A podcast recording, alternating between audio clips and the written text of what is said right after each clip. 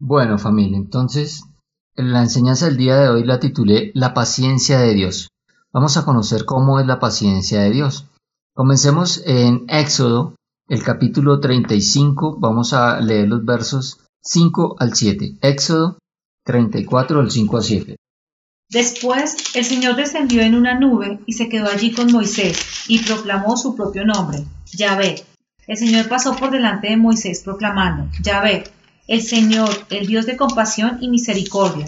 Soy lento para enojarme y estoy lleno de amor inagotable y fidelidad. Yo derramo amor inagotable a mil generaciones y perdono la iniquidad, la rebelión y el pecado. Pero no absuelvo al culpable, sino que extiendo los pecados de los padres sobre sus hijos y sus nietos. Toda la familia se ve afectada hasta los hijos de la tercera y cuarta generación. Amén. Aquí eh, el Señor había llamado a Moisés para que subiera nuevamente al monte Sinaí, después de que eh, Moisés había bajado con, los, con las tablas de los mandamientos, ¿cierto? Pero había encontrado al pueblo adorando un becerro de oro que se habían fabricado. Después de que Dios los había sacado del desierto, de, Egipto, perdón, los hizo atravesar por el mar, el mar rojo, y después de que los había librado de la mano del faraón, como, Moisés estaba demorando, entonces el pueblo rebelde quiso crearse su propio Dios. Y crearon su Dios en una estatua de oro, un becerro de oro. Bajó Moisés y encontró al pueblo adorando este becerro de oro, se enojó y rompió las tablas de, los mandamientos. Y Dios le dijo que hiciera otras tablas. Dios es paciente. Dios es paciente. Y dice acá que cuando estaba Moisés arriba con las tablas, ¿sí? el Señor, se le, la presencia de Dios vino y empezó a andar a su alrededor, ¿no? Dice que por delante de él y proclamó, Jehová, Jehová, eh, yo soy, yo soy, Yeshua, Yeshua, em, fuerte, misericordioso y piadoso, tardo para la ira y grande en misericordia y verdad. Él se reveló como es, Dios se reveló como es. Él es fuerte, él es, digo, Él es misericordioso y piadoso, es tardo para la ira, o sea, que no se enoja con facilidad, ¿cierto? Que reprime la ira y grande en misericordia y verdad. Así es el Señor. Amén. Él mismo lo reveló. Él es paciente, Él es misericordioso, Él retiene la ira. Ahora dice que guarda la misericordia a millares, que perdona la iniquidad, que perdona la rebelión, el pecado, ¿sí? Pero dice y que de ningún modo, tendrá por inocente al malvado.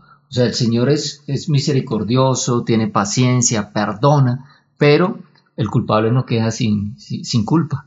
¿sí? No es que los culpables queden exentos y queden sin culpa, ¿no? Dice, de ningún modo eh, eh, tendrá por inocente al malvado. Y dice que visita la iniquidad de los padres sobre los hijos, sobre los hijos de los hijos hasta la tercera y cuarta generación. O sea, además advierte que el hacer el mal ¿sí? el, cometer eh, iniquidad eh, trae consecuencias y son consecuencias que perduran en el tiempo, que trascienden de familia a familia. Entonces, el padre que es borracho seguramente tendrá hijos borrachos y, nietos borrachos, ¿sí? Eh, el que es ladrón tendrá hijos ladrones y nietos ladrones. Hacer el mal trae consecuencias, pero el Señor es, es misericordioso, el Señor es paciente, lento para la ira. Así es nuestro Señor. Miremos qué dice el profeta, eh, el profeta Nehemías. Vamos al, capítulo 9, los versículos 30 al 31. Nehemías, capítulo 9, versículos 30 al 31. En tu amor fuiste paciente con ellos durante muchos años. Enviaste tu espíritu, quienes advertía por medio de los profetas, pero aún así no quisieron escuchar. Entonces nuevamente permitiste que los pueblos de la tierra los conquistaran. Pero en tu gran misericordia no los destruiste por completo ni los abandonaste para siempre. Qué Dios tan bondadoso y misericordioso eres tú. No los destruiste en tu misericordia ni los consumiste para siempre. Dice que los entregaste en mano de los pueblos de la tierra. El Señor mandó sus, sus profetas para que dieran testimonio. Soportaste por muchos años, dice acá. Tuvo paciencia. Testificó a través del Espíritu por medio de los profetas. Pero el pueblo no escuchó. El pueblo se rebeló. Y dice que finalmente los entregaste en manos de los pueblos de la tierra. Entonces, ¿qué pasa? El Señor es paciente, Él tiene paciencia, Él advierte a las personas, Él les dice, Él los llama, Él los busca. En Apocalipsis encontramos que el Señor toca la puerta, que si alguno abre eh, él entra y cena con él. El Señor es paciente, tiene mucha paciencia con nosotros, pero llega un momento en que Él los deja. Y en este caso dice que los entregó en manos de los pueblos. Entonces los entrega al pecado, los entrega a sus concupiscencias, los entrega a sus propias pasiones.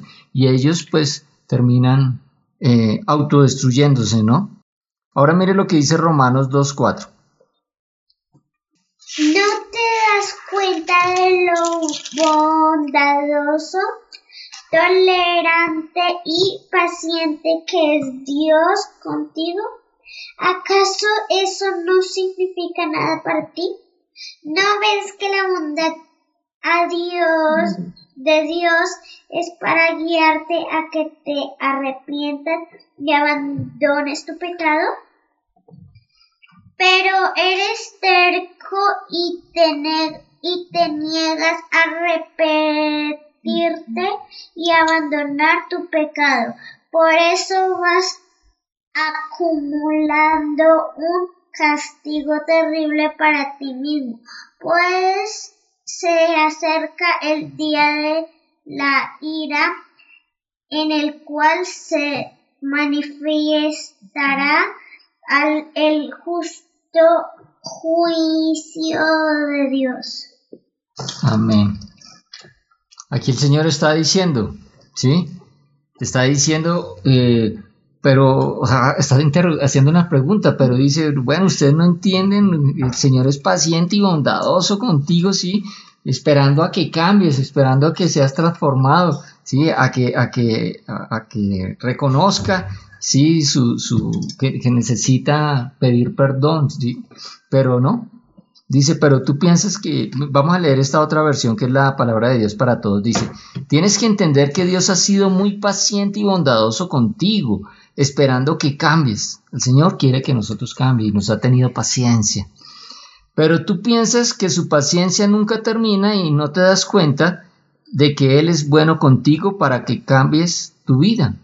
Entonces las personas se, se aprovechan, ¿sí? Aprovechan de la bondad de Dios y dice, claro, como no veo consecuencias en mi vida, yo hago el mal, pero no veo consecuencias inmediatamente, entonces pues no le temo a Dios, yo sigo haciendo las cosas que me parecen, ¿sí? Pero mire lo que dice en el siguiente versículo, el 5, pero tú como eres terco y no has querido volverte a Dios, qué, necio, porque ha mandado a los profetas, hay gente que le está hablando de Cristo, que le está buscando, que le lleva la palabra de Dios, que le menciona a Dios, pero terco, terco, ¿sí? No escucha, no escucha, no quiere escuchar, no quiere volverse a Dios. Dice, estás amontonando castigos sobre ti mismo para el día del castigo. Las otras versiones hablan para el día de la ira. Quiere decir que va a haber un momento en que vamos a rendir cuentas al Señor. Hay un momento en el que vamos a rendir cuentas al Señor, pero si nosotros le damos la espalda al Señor, ¿cómo van a ser esas cuentas que les vamos a rendir, no? Dice, cuando Dios se manifestará para dictar su justa sentencia. O sea, el culpable no va a quedar sin castigo. No dará por inocente al culpable. Ya lo vimos que así es la justicia de Dios. Él no da por inocente al culpable. Vamos ahora a Segunda de Pedro, el capítulo 3, el versículo 9. Segunda de Pedro 3, 9. En realidad no es que el Señor sea lento para cumplir su promesa, como algunos piensan. Al contrario, es paciente por amor a ustedes. No quiere que nadie sea destruido, quiere que todos se arrepientan Amén. El Señor no quiere que nadie perezca, no quiere que ninguno llegue a condenación. Él nos da tiempo, Él es paciente. Él dice aquí que Él no retarda su promesa, según algunos la tienen por danza. Entonces hay personas que no creen, no creen en, el juicio de Dios, no creen en que realmente van a rendir cuentas ante el Señor, no creen que por despreciar a Cristo, sí, por darle la espalda a Cristo no va a haber consecuencias, pero las hay.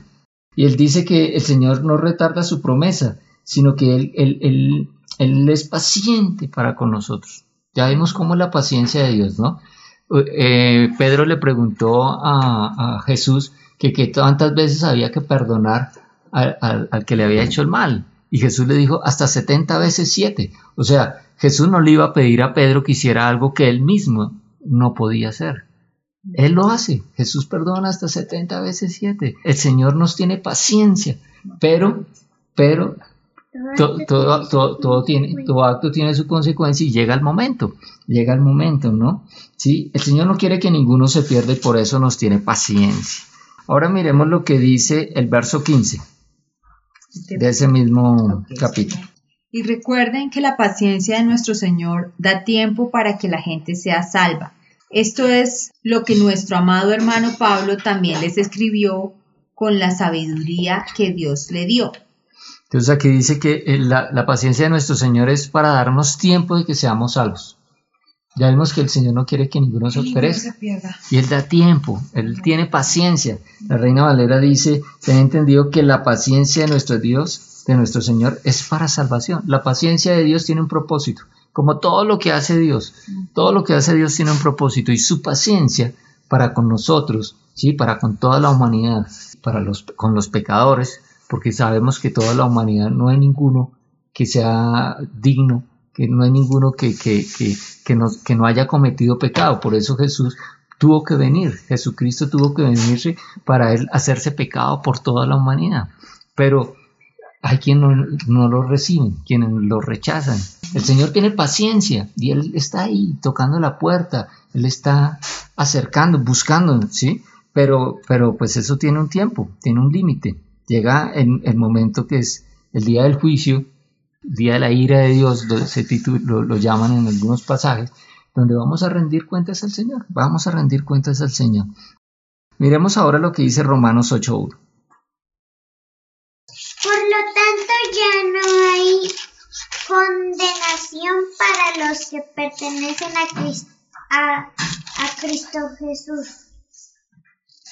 No hay condenación para los que pertenecemos a Cristo Jesús. Entonces, la manera de nosotros, la única manera, la única forma de salvarse de la ira de Dios o de las consecuencias de, de, cometer el pecado, de, fallar a Dios, de, estar alejados de Dios, la única manera de acercándonos es a través de nuestro Señor Jesucristo. Entonces, los que estamos en Cristo Jesús tenemos la tranquilidad de que la paciencia de Dios con nosotros es eterna.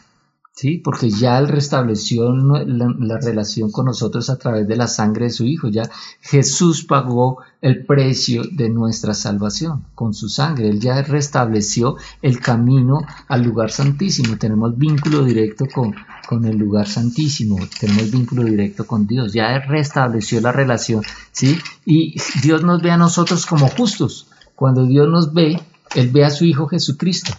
Y Jesucristo es justo, libre de pecado. La palabra dice que Él no pecó, que Él padeció todo igual que nosotros en la carne, pero Él no cedió ante la tentación. Él no pecó y Él, y, nos ve a nosotros como su Hijo. Por eso nosotros somos parte del cuerpo de Cristo. Cuando Dios nos ve a nosotros, nos ve como, como ver a su Hijo Jesucristo. ¿sí? Entonces nos ve justos y libres de la ira, libres del castigo. Bueno, entonces vamos a mirar, eh, para terminar, vamos a Joel 2.13. Vamos al profeta Joel, el capítulo 2, el versículo 13. Y aquí el Señor nos está dando como un consejo. Este es el consejo para todos aquellos que han escuchado el Evangelio y las buenas nuevas de salvación a través de su Hijo Jesucristo y, que todavía por su terquedad eh, no han querido recibirlo. Mira lo que dice acá el profeta Joel. No se desgarren la ropa en su dolor, sino desgarren sus corazones. Regresen al Señor su Dios, porque Él es misericordioso y compasivo, lento para enojarse y lleno de amor inagotable.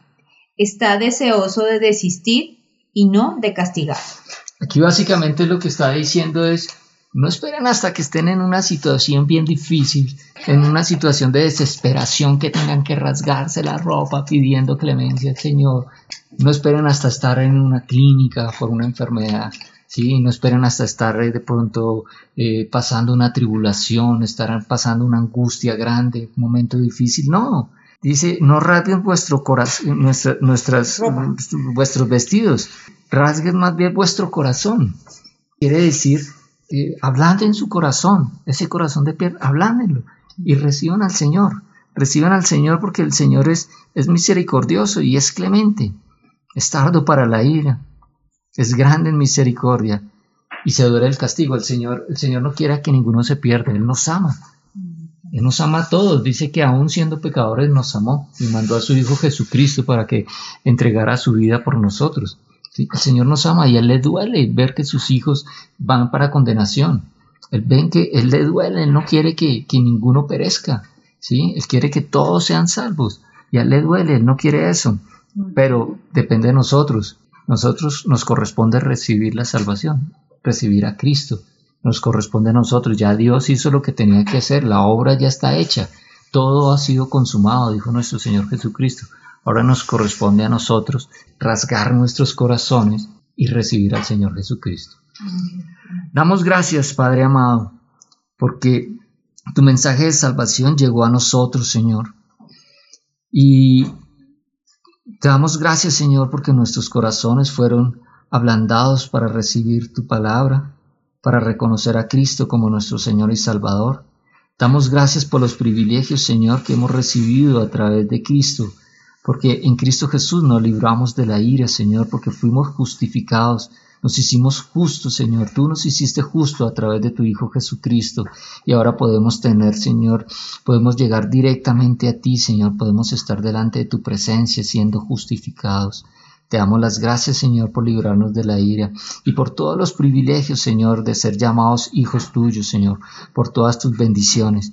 Te pedimos, Padre Santo, Señor, por aquellas personas que han escuchado el mensaje, Señor, y que todavía mantienen sus corazones endurecidos, que se han resistido, Señor, a ser salvos que se han resistido, Señor, a tu mensaje de salvación, que han resistido y todavía tienen duda en su corazón, ese corazón endurecido que no ha querido ser rasgado, Señor. Te pedimos, Padre Santo, Señor, que tú los pongas en las circunstancias, en las situaciones que tú consideres necesarias para que estas personas puedan reconocer, Señor, que te necesitan, que necesitan un Salvador y que esa salvación está ahí, está disponible, está dispuesta, Señor, que tú la has dispuesto para todos nosotros, Señor, y que tú esperas, Padre Santo, que todos la recibamos, porque es tu voluntad, Señor, que ninguno perezca. Te damos gracias, Señor, y te clamamos por todos ellos, en el nombre de nuestro Señor Jesucristo. Amén. Amén. Amén. Amén.